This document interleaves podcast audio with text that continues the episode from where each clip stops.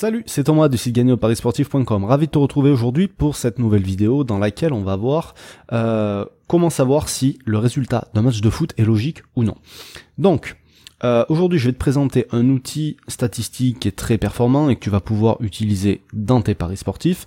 Juste avant, pense à t'abonner à la chaîne, ça te permettra de recevoir tous les conseils que je donne en paris sportif, le mardi, le jeudi, et aussi un pronostic gratuit le week-end. Donc pour ça, pense bien à activer les notifications si tu es sur YouTube. Alors, je fais cette vidéo aujourd'hui, pourquoi? Parce que l'indicateur que je vais te montrer, euh, je pense qu'avec les, années à venir, il va être de plus en plus utilisé, que ça soit euh, par les, journalistes pour parler de foot, que ça soit dans les paris sportifs. En tout cas, au niveau statistique, euh, son efficacité et sa véracité a déjà été prouvée. Et c'est pour ça que je voulais t'en parler aujourd'hui.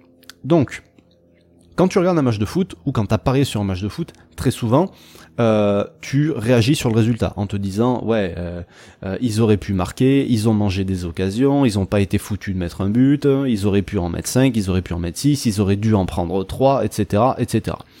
Avec cet indicateur, et au fur et à mesure que tu vas l'utiliser, tu vas te rendre compte que en réalité, c'est juste un ressenti que tu as pendant un match parce que tu te dis c'était une occasion facile, parce que les mecs, voilà, ils doivent marquer des buts, mais ça arrive à tout le monde d'en rater. Et tu vas voir qu'en réalité, on se trompe souvent sur l'issue d'un match, peu importe le résultat d'ailleurs. Euh, et le site et l'indicateur que je vais te présenter aujourd'hui, ça va te le prouver. Donc le site que je veux te montrer, ça s'appelle Understat, tu le connais déjà certainement, on en a déjà parlé. Euh, et l'indicateur, c'est le XG, le Expected Goal, c'est-à-dire le nombre de buts attendus. Alors, il y aura toujours des gens qui seront sceptiques, ils aiment pas avoir euh, ce côté statistique dans l'analyse du sport, mais le fait est de constater que cet indicateur, il a fait ses preuves depuis des années maintenant, et il est là pour juger la qualité d'une occasion. Donc, en gros, ça va donner les chances de marquer en fonction de l'endroit où est positionné le tireur, de la frappe, de l'action, enfin voilà. Et en gros, cet indicateur, pourquoi il est fiable? Parce que ben, l'organisme qui, euh, qui l'a mis au point, alors il y en a plusieurs, hein, il, y a plusieurs euh, plusieurs sociétés qui travaillent là-dessus. En gros, euh, ils ont répertorié des centaines de milliers de matchs de foot, donc des occasions, il y a eu la même, mais des dizaines et des dizaines de milliers de fois, si tu veux, la même frappe du même endroit, avec le bon pied, avec le gardien, avec le défenseur, sans le défenseur, etc. Et qui ont abouti sur un but, donc ils savent exactement à peu près chaque tir. Enfin exactement à peu près ça veut rien dire, mais en gros, ils arrivent à savoir chaque tir, le pourcentage réel de chance qu'il a de finir en but. Et donc avec ça, ils arrivent à estimer le score qu'il aurait dû avoir dans un match. Et donc c'est pour ça que je te dis que cet indicateur, il va te permettre de savoir si le résultat de ton match, il est logique. Donc par exemple, on va prendre la Liga sur le week-end qui vient de passer. Et ici, tu vois, donc tu as le, les scores sur chaque match, et en dessous, c'est le nombre de buts qu'il aurait dû avoir. Donc tu prends le match Osasuna-Betis, le score ne reflète pas les actions qu'il y a eu dans le match. Logiquement, le score, au vu des actions qu'il y a eu, aurait dû être de à peu près 2-0 pour Osasuna. Donc si tu avais parié sur ce match-là une victoire de Osasuna, admettons, bah c'est logique si t'as les boules, parce que euh, ils auraient dû marquer plus de buts. Alors après, tu peux aller voir plus en détail, et là, ça reprend en fait sur euh, le, graphique tous les, les, endroits de où il y a eu des frappes. Donc là, et euh, au plus c'est gros, au plus c'est qu'il y avait des chances qu'il y ait but. Voilà. Donc, je te laisserai regarder ça en détail si tu veux. Je vais pas le faire ici. Tu peux regarder les autres matchs. Villarreal qui gagne 2-0 ici, c'était logique.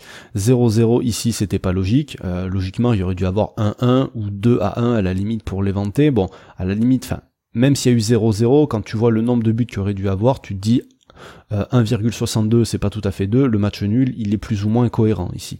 Par contre sur le match de l'Atlético, l'Atlético aurait dû gagner 1-0, euh, ça semblait logique. Grenade qui gagne contre Barcelone, au vu des occasions qu'il y a eu dans le match, même si Barcelone était largement favori, bah, tu t'aperçois que le score finalement, ou en tout cas que la victoire de Grenade, elle est logique, etc. etc. Là pour Retafe, bon bah ils ont marqué beaucoup de buts, mais quand tu t'aperçois que tu regardes le, expected goal en dessous, tu t'aperçois que le score est logique. Euh, pareil ici, ici qui est match nul, voilà, ça paraît logique. Victoire de l'Atlético, de l'Athletic Bilbao ici, ça paraît logique. Victoire du Real, ça paraît logique, etc., etc. Et des fois, ça ne paraît pas logique du tout, comme ça a été le cas en Ligue 1, il me semble, ce week-end. Donc je te montre ça rapidement. Euh, donc ici, la victoire de Strasbourg, c'était logique. Le nul de Marseille, c'était pas logique, même s'il y a eu des buts refusés pour Montpellier. Enfin bon, en même temps, si tu regardes cette vidéo euh, trois mois après, tu t'auras même pas le souvenir de ça. Euh, le nul ici est pas forcément logique. Enfin, remarque si ça pourrait l'être. Ici, c'est pas forcément logique. Ici, le nul est mérité. Ici, bon, bah, tu, tu vois, il y a, quand même pas mal de logique qu'on retrouve. Ici, il y en a pas. Bref, et en dessous, tu as même les classements euh, qui devrait y avoir. Donc tu as le expected goal, le expected goal against, donc c'est le nombre de buts encaissés, et le expected points. Donc ça c'est le nombre de points attendus en fonction justement de toutes ces occasions-là et des scores qu'il aurait dû avoir. Et donc là tu t'aperçois que tu peux refaire le classement euh, en fonction des performances de chaque équipe. Voilà, donc cet indicateur, il peut être super utile. Alors je vais pas m'étaler ici euh, euh, là-dessus, c'est pas le, sujet, et puis bon, euh, la vidéo va pas durer deux heures. J'ai fait un plan d'action complet dans mon groupe euh, sur l'expected goal, en, en expliquant voilà tout ça en détail, en expliquant comment l'utiliser dans ses paris sportifs, etc. Donc libre à toi de l'utiliser, ou au moins d'y jeter un œil, et tu verras que tu seras agréablement surpris avec tout ce que tu peux apprendre. Euh, pour aller plus loin même, euh, tu as le, les expected goals euh, par joueur individuellement pour les buteurs. là, tu t'apercevras que ben, Choupo-Moting finalement, il est pas si mauvais que ça. Tu t'apercevras que Valère Germain, il est pas si mauvais que ça en regardant ces indicateurs-là. Même Mitroglou, il était pas si mauvais que ça l'année dernière. si tu regardes les expected goals, contrairement à ce que aux avis qu'on peut se faire quand on voit les joueurs évoluer, c'est-à-dire que les mecs ben, euh, par rapport aux actions qu'ils avaient, le nombre de buts qu'ils marquaient, ben, c'était à peu près cohérent. Voilà. Donc, je te laisse jeter un œil à tout ça. Euh, si tu veux en savoir plus, bah, libre à toi de rejoindre le groupe privé euh, pour profiter du plan d'action, de la mini formation en fait qui a été faite là-dessus. Nous, on se retrouve tous les mardis, tous les jeudis pour un conseil, un pari sportif, le week-end pour un pronostic public. Je te laisse là-dessus, je te souhaite plein de réussite dans tes paris. Je te dis à bientôt, salut.